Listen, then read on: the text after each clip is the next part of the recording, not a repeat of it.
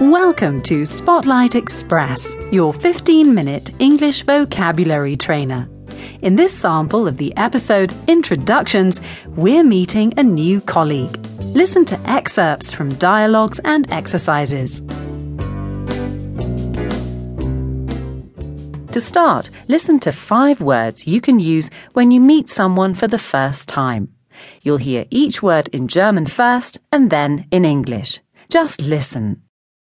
Jemanden herumführen. To show someone round. Jemanden vorstellen. To introduce someone. Jemanden kennenlernen. To meet someone. Now let's listen to a dialogue. Sue is at work. A new marketing assistant is starting today, and Sue is showing him round. Listen.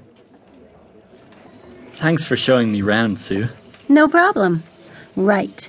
Our next stop is Maria Lucas. This is her office. She's our area manager. Let me introduce you.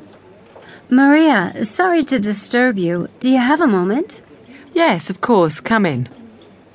Did you hear our five words and phrases in the dialogue? You can practice saying them now. Listen and repeat after me. Show someone round. Thanks for showing me round. Introduce.